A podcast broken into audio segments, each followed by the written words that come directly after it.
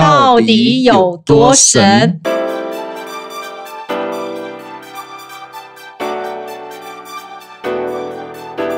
到底有多神？是由世界宗教博物馆录制的 Podcast 节目，带你用声音来体验博物馆。大家好，欢迎聆听《到底有多神》Podcast 节目，我是主持人王以宁。从上一周开始呢，我们已经进入到了生死系列的单元。好，那在这个单元呢，我们会邀请在不同的社会上的一些职务跟接触死亡有关的这些特别身份的人呢，来到我们的节目，跟我们分享。哦，在我们的社会角落，或者是我们生活当中，其实死亡一直都是我们需要好好看待的一件事情。哈，那今天呢，非常的难得哈，就是我们也邀请到，也是平常我们比较少。会听到或注意到的，呃，一个身份呢，哈，就叫法医哈。那其实我一一开始听到法医这个字的时候，脑脑袋里面出现的就是，呃，就电视上了看连续剧，然后看到一些哈，就是命案的时候会出现的一个角色哈。那今天我们呃邀请到了就是新竹地检署法医杨明生杨法医哈。那他在忙碌的行程当中呢，也听到了就说，哎，世界重要博物馆有一个生死议题想要谈论哈，所以他就答应了。来我们节目哈，然后进行一场有关法医的生命教育，从死亡谈好活的这样的一个呃对话哈。然后在玄奘大学哈教学，那目前呢在专业的领域里面，他也有一个专书叫做遗体处理学，那也有出了两本。人文相关的书籍，就是眼泪的重量，还有拼图者的生命观察。那大家如果有兴趣的话，也可以从这些书籍当中呢，可以认识一下哦，法医的工作是什么哈。那现在呢，我们就先来呃，欢迎杨法医到现场哦。法医你好，呃，漂亮主持人，还有各位听众，大家大家好，我是新竹地检署杨敏生。其实我以前想说，哎呀，法医会不会是比较严肃一点呢？然后有点紧张哈。可是其实今天一进到我们的那一个就是录音的场地啊，其实我跟法医聊的就非常的开心哈。所以我今天的第一个题目呢，还是一样哈。我在想，很多听众朋友最好奇的哈，就是。法医这样的一个职务，真的并不是我们一般常接触到的哈。那它可能也跟我们的死亡有关，可是应该也是跟比较特殊的死亡比较有关系哈。所以呃，想请教一下杨法医，就是法医这样的一种职务，它通常会是什么样的一个工作内容？然后是在社会当中，它扮演了一个什么样的角色呢？呃，这也是常常很多人问我的问题。我常常都会做一个比喻啦，就说法医工作其实蛮像图书馆管理员啊。其实我我常常就好像我自己是一个图书馆管理员哦，因为一大早送进来很多书籍，买了很多书籍进来。那其实这些书籍开始在我手上就要开始分类了啊。比如说你要把这些书，有些人是文学类的，有些是理工类的，有些是医学类的，有些是艺术类的等等。那之后分类好之后，你就上架。那其实法医的工作其实。嗯，跟这个有点像。其实我们每天也会遇到一些死亡的案例。那这死亡的尸体过来的时候，我们开始也会经过我们的一些啊经验也好，或是呃呃解剖相验也好，我们会把它判定一个死亡的原因。哦，那一个死亡原因之后，去找出他的死亡方式，到底是自然死啊、意外、自杀、他杀。那就跟图书馆管理员很像，就是把它分类，分类之后就把它定位。那定位的时候，你才知道说这个人原来是怎么样死掉的。那至于法医的工作，其实各位不要想的太复杂。法医工作其实就好像你医院里面的很多科系一下，因为医院里面有内科、外科、妇产科。那其实我们就是一种呃类似死亡那一科，帮医学把守最后一关，给呃死者有一张。呃，结果报告，那这个结果报告就跟出又跟医学很像。我常常觉得跟医学是不可分的啦。我们人出生的时候要有一张出生证明书，对，你才可以到户政单位去申请成为中华民国台湾的一份子 啊。台湾、中华民国都一样了啊。那当当然，我们这种文明国家人死掉的时候，我们要有一张通行证，叫做死亡证明书。嗯，在医院开的叫死亡证明书。啊，那在我们手上开的地检署开的叫做香验尸体证明书，你要有这一些证明文件的时候，你才可以到户政单位去除户。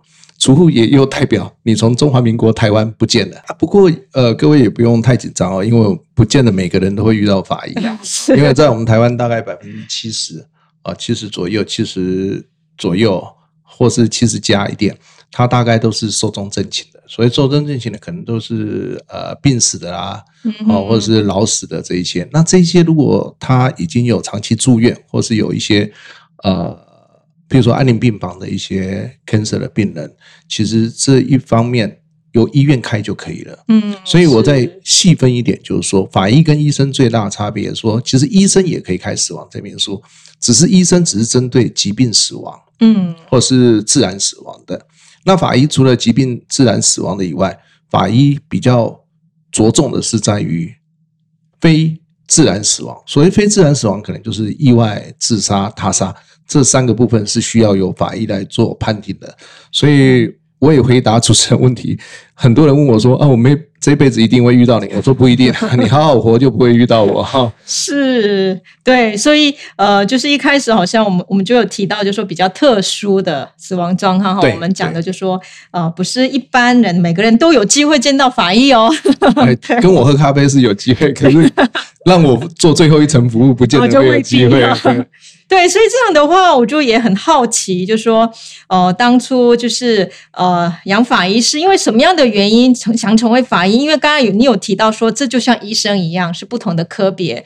那相信这个科别也不是那么热门的。我在猜哈，大家在选科的时候，那不知道当初你是因为什么样的原因会选择法医这样的路？而且这一条路一定会遇到的是很多家庭的不幸啊，或者是悲伤。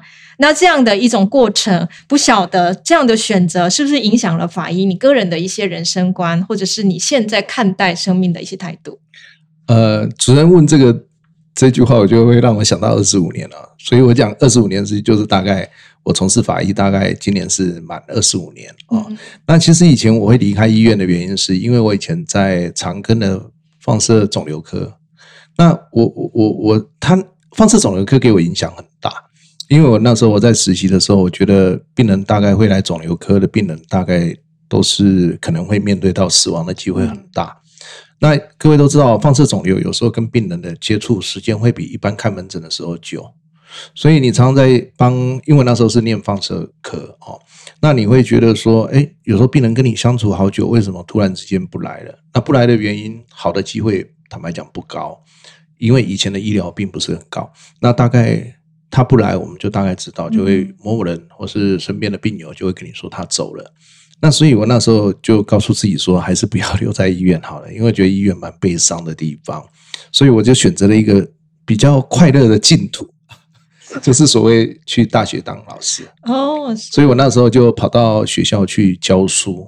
那我第一站教书的地方是元培啊，新竹的元培，因为它跟医学比较有关。那我那时候就很开心的去当老师，当了三年。所以我二十七岁的时候就在大学教书，哦，那我一直以为大学可能是我人生的起始站，也是到最后的终站。我可能就可能老的时候就可能到一路从啊助教啊讲师啊到副教授到教授，运气好的话就可能当个主任就退休了。那可以跟学生相处是一件很快乐的一件事。而当我教到第二年要进入第三年的时候，我突然呃听人家讲说，哎，国内的法医不够。那国内基层法医不够，那那时候刚好遇到杨日松杨教授，要带领全台湾二三十位的军法医要陆续退退休。那我因为知道男孩子很多人很喜欢，呃，像就会很喜欢看侦探的电视啊，或者是呃比较有爱国情操的这种很多嘛，我很。身边有很多大哥哥，我以前住眷村，身边很多大哥哥很爱国，就跑去当军人。嗯，那我们这种人喜欢研究啦，喜欢当福尔摩斯的信徒的人，就会觉得，哎，突然有这个工作，好像可以试试看哦。嗯，那虽然虽然教学是我的，坦白讲是最爱，可是我觉得有一种是比最爱还更有兴趣吸引我的地方，就是法医的工作。所以后来我就是，嗯，想说去试试看吧，去考考看。那那时候参加三天两夜的考试，就很幸运的就考上了。那考上的时候，那时候对我来讲，人生也是一个很重大的抉择，在工作职场上是一个很重大的抉择。当时的抉择是不要留在医院，跑到学术。可是现在又要丢到我很爱的一个工作，又有更想要的工作哦。那我后来我考虑再三之后，我决定去试试看，所以我就进入了司法单位，一待就待了二十五年。哦，这是我的转捩。那当然，呃，我觉得人都会有现世报。我在医院是很不喜欢看到人家悲伤啊，很很很难过的场面。结果没有想到当了法医之后，跟自己在电视上看的不一样啊。电视上可能就说你个命案现场，你可以躺在地上啊，看着满天的星空啊，去幻想一下怎么破案，很很神奇的破案。可是当了法医之后，才发现不是这么一回事哦。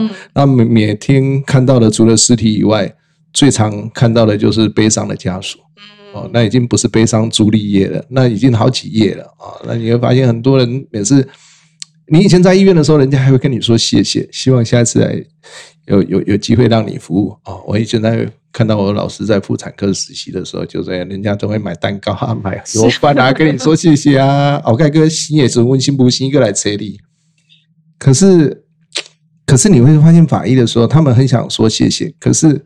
他们又欲言又止，他们总不能说下次希望再受你服务吧？哦，那我我后来我去做了这个领域的时候，我常常会说有现世报的笑话，就是说你越不喜欢东西，它这个东西会好像会无形中会一直跟着你，一直跟着你不放哦。所以坦白讲，我刚开始做法医的前两年，我还蛮后悔的。我一直很想回去学校教书，可是又觉得说，已经学校的那些老师。吃的也吃了，请的也请了，学生都跟你欢送哦。我又给老师考上法医啊，好不错啊。就现在再再回去教也有点尴尬，开玩笑啦。所以我后来一做就是，当然你刚才问我，呃，会面对到很多人的不幸悲伤。其实我刚开始我做法医的时候，我也会常常会偷偷偷的擦眼泪啊，眼眶泛红啊，怎样怎样，甚至有时候都很难，不知道该怎么去去处理哦。处理自己的情绪啦，有时候有时候验尸回去的时候，常常跟人家跟爸爸妈妈在讲起说今天处理到什么案子的时候，讲着讲着就悲从中来，就觉得很难过这样。可是经过慢慢的训练，慢慢训练，有人说哎呀，拍你都不难过，我说其实不是不难过啦，只是开始慢慢学会去调整自己对死亡和逝者家属的一些想法和看法，不是我们比较不会不难过，而是要把这些情绪。更收敛，更缩短啊，去你才有办法去好好去面对你自己的工作和面对你的客户，所以客户就是家属，嗯，哦，那反而我是觉得重点不是放在情绪，重点是放在专业上。对我的人生观，其实。坦白讲，改变蛮多的。我以前可能是一个比较玩世不恭啊，啊，比较开心的，呃，面对事情都会比较想很多啊，钻牛角尖啊，会会多想一点。可是当我做了法医的时候，我当然不是说不想了，我就会比较用豁达、很乐观的心理去面对它。所以我常常会跟人家开玩笑。有人常问我说，以前有记者问我说：“要不然你认为什么是美？”我说：“美的定义很简单，只要今天起床有看到太阳，有呼吸，有心跳。”都是很美，嗯，这一天你会觉得就很美，这样子就好了。是哦，所以我是觉得说，当然就是说，你看到别人的不幸，并不是要让自己觉得这个世界上很灰暗或不幸，而是当你看到人家不幸的时候，反而反转一下。那有没有曾经有过的一个故事，是对养法医来讲是印象特别深刻，而它确实去触动了你对很多事情的一些观点或看法呢？呃，其实有很多啦，因为每次。即使我现在做二十五年了，我很多很多案子常常都会，呃，让我不经意的去提醒自己说要怎么样处理，怎么样处理啊。我举个例子好了，我我我以前呃，譬如说以前我们念书的时候，我们常常在医学常常会有念啊，怎么去悲伤辅导临终关怀啊。对。那我记得有一次，就是我刚当法医的时候，有一个家属，有一个大姐姐，她超过三十几岁的大姐，她就跑过来要申请死亡证明书。因为他可能用的不够，他要申请。嗯，那他突然跑过来的时候，他就跟我讲说：“杨法我要问你一下，请问一下，我爸爸突然死掉，心脏病突然死掉，因为他送过去医院，我们看到医院的报告数值是类似像他有些呃一些数值其实是比较偏向于心肌梗塞的，那医生判断也是心肌梗塞。那因为医院不开死亡证明书，是因为他在入岛。”所以送到医院，那所以医院他不知道他入岛那段过程。那现在医院只要不是在我这边治疗的，又突然送过来，类似像茂婆这样倒掉的，医生也不敢开。所以医生不敢开，只好就透过我们来开。那我开的时候，其实那一天家属的情绪很大，嗯。哦，悲伤情绪很大。突然的，对。对，那他当然他就接受了，那可能死亡证明书用的不够，那他呃隔两天就来申请，他两个女儿过来，一个大女儿就跑过来就说：“杨派，那我要问你一下，我爸爸这样死这么突然，那你觉得他死亡的过程是怎么样？”我说：“过程我不知道，可是我至少知道你爸爸痛苦的时间不会很久。嗯哼，其实他是要问这个。”是有没有可？是我那时候就给稿，你知道吧？我就想说啊，既然来了，我们就多安慰人家是啊。以前我们老是说啊，有时候有机会多跟人家讲几句话，可能多讲一两句话可以安慰对方。我就跟他说，其实哈，你爸爸应该是蛮不幸中的大幸，总比得到癌症的时候痛苦的两两年哈哦，每天生不如死，这样可能会比较好。我大意是这样子，没有想到他姐姐眼泪就流下来了。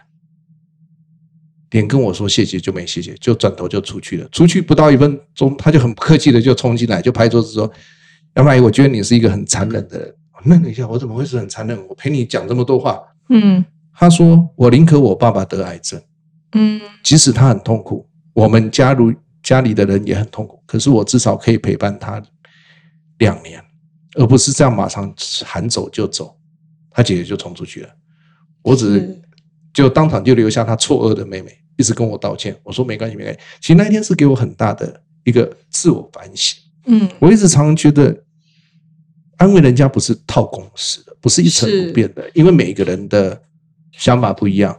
那当然，为什么我会重提这个案子？因为直到我父亲在七年前被卡车碾压过去之后，送到我自己的母校长庚医学院的时候，在急救的时候，我爸爸是急救开了三次刀。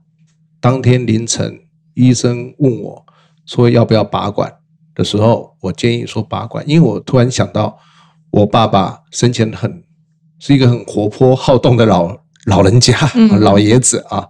那如果他真的是变成植物人或半身不遂的时候，他可能不愿意过这样的生活。所以我那时候就，呃，我妈妈还有我家人的同意之下，我姐姐妹妹就跟我讲，你是家里的长子，所以你做决定就好了。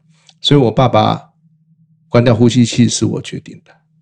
那那一天我在把我爸爸的遗体送回新竹的时候，过程之中，我就突然想起这个案例，这个呃，这个女孩子，我突然想起这个大姐姐跟我讲了，如果我爸爸能够痛苦的，虽然他瘫痪了、不良于行，每天要帮他拔屎拔尿，可是我爸爸如果可以多更多活两年嗯我们可以陪伴他两年，虽然我们大家都很辛苦，可是我也会觉得我很开心，懂吗？哦，是，其实我这样听法医的分享啊，给我感觉就是说，其实杨法医是在工作当中是看到了，就是我们人在面对死亡，是一个人感觉最脆弱跟最哀痛的时候的各种不同的一个人性的面相。对，所以你从这些人性的面相里面，也慢慢理解说，其实人真的很难用一个统一的某一种官方的一个方式来理解人就是这样，然后他一定会这么做，而是必须要个别去去看到每一个人他正在经历什么，而给予他所需要的，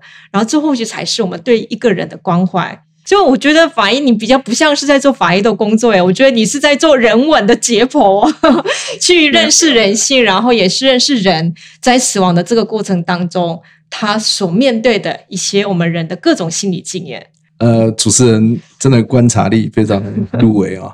其实刚才主持人一开始有介绍我写书，其实我写书专书不止一本啦，我大概写了有几本，甚至有跟很多老师合集的。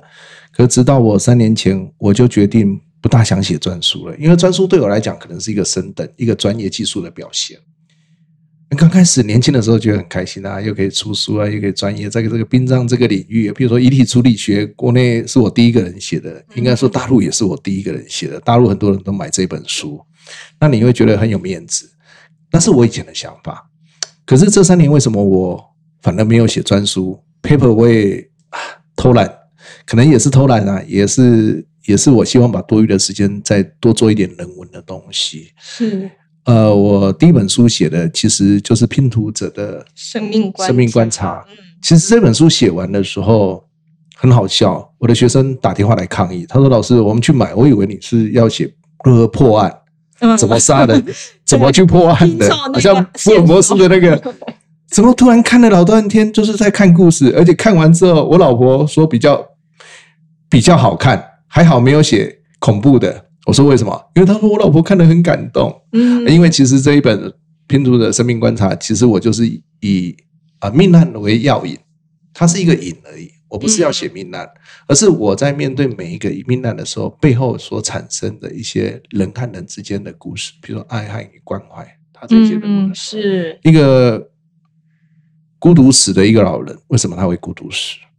一个儿子来验尸的时候，看到爸爸尸体的时候不讲话，甚至知道要去帮他爸爸验尸的时候，被警察叫来的时候非常不高兴。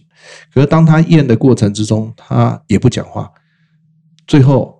他突然问了很多很奇奇怪怪的问题：爸爸死多久？爸爸怎么死的？这个你会觉得好像等得 OK，你知道吧？嗯。后来我们慢慢回答他之后，他要走的时候，他突然跟我们敬个礼。他说：“因为他爸爸跟他妈妈离婚之后，他很痛恨他爸爸。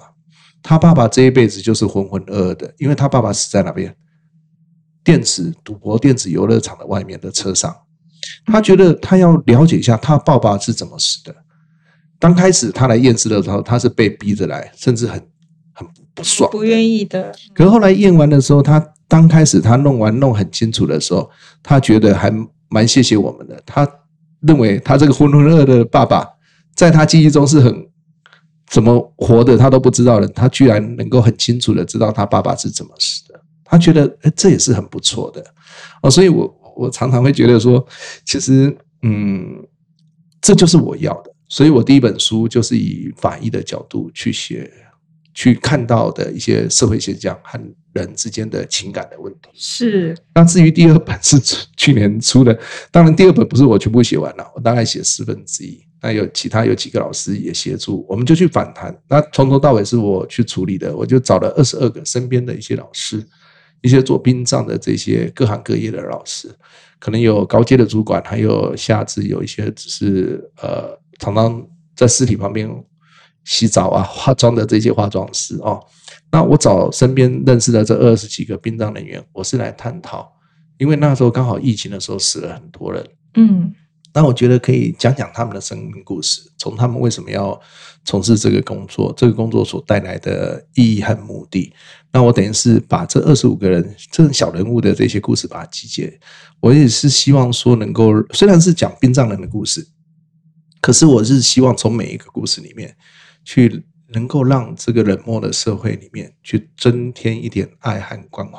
是，所以这一本人性的爱和关怀，就是刚才介绍的眼泪的重量。对啊，刚好蛮符合的啦。我 我刚好这一辈子只做两份工作，第一个是做法医，那第二个最长的大概就是做殡葬教育和教育和殡葬改革的工作。那一本是送给我法医的工作，另外一本是送给我殡葬。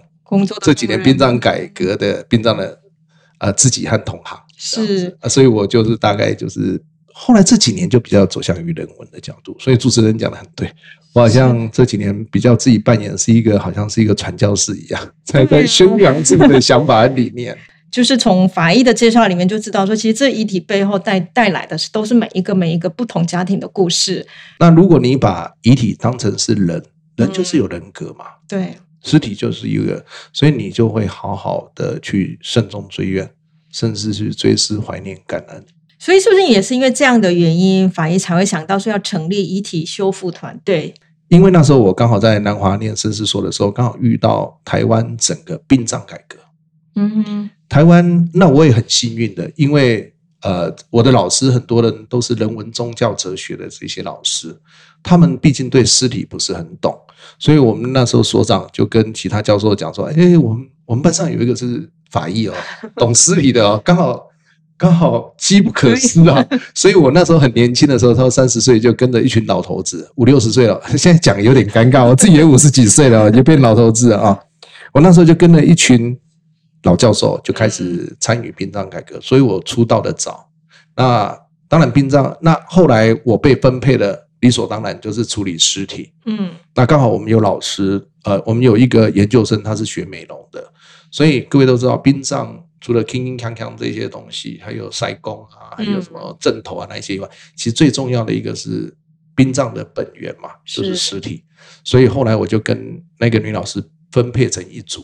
就开始做遗体化妆和遗体。那遗体化妆的过程中需要缝缝补补嘛，嗯所以我那时候是因为论文写作的关系。坦白讲，我没有这么伟大，当时是为了要论文写作。嗯结果，可是当我在参与之后，因为那时候没收钱嘛，就参与之后帮他，比如说被撞得支离破碎，就把它缝一缝。然后，毕竟那是我的专业，那从缝的很随便，这个缝的很漂亮。因为想说要怎么样缝会比较好看，因为要做论文嘛，那要做 paper 嘛。就后来化妆下去之后，你会发现突然家属的眼睛亮了，常常看到家属帮你弄好，突然他们感动啊，他们不只有感动，还一直拉着你说跟你说谢谢。那我常常发现，原来在修复前跟修复后落差很大，家属的嗯情绪是落差很大。比如说肿瘤的病人，可能一个人呃鼻咽癌的病人，他可能脸部烂掉了，毁毁毁坏了。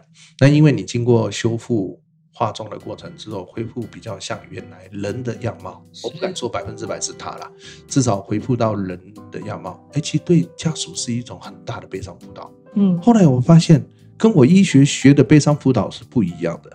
我们医学学的悲伤辅导可能是把病人治好，对，或者是所谓的就是说，哎，他情绪不好，我把他安抚好。可是尸体你安抚他没有用啊，那我们家属怎么安抚？后来我发现做殡葬就是无声胜有声，你反而是不用讲太多话。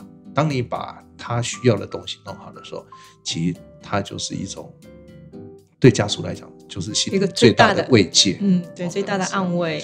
后来我就用医学本身的东西，再加上我以前念人文的东西，所以我就进入了殡葬教育的这个职场，一待就待了二十年。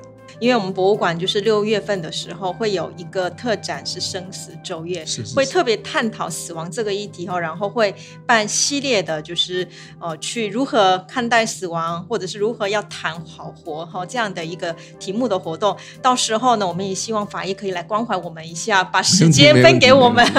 然后在我们们的系列课程里面，也可以跟我们的听众朋友还来现场哦、去参与活动的人可以见见见面。当然，我们希望那个时候疫情是可以舒缓一点哈，这样我们在实体见面的时候也可以更开心、更安心一点。哈。当然当然对，今天非常的谢谢，就是法医到我们的现场呢，呃，就是呃，虽然呃是很轻松的谈，可是我相信背后法医走过来的路，应应该也也有过非常多的一些沉重的一些过程。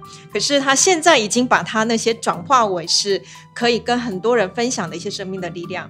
那也谢谢法医今天到节目来把他的这个生命的力量分享给我们。那希望之后还有机会，我们在活动当中跟法医见面一。定。谢谢你，谢谢大家，谢谢主持人，谢谢各位听众，谢谢，我们下一周再见喽，拜拜。拜拜。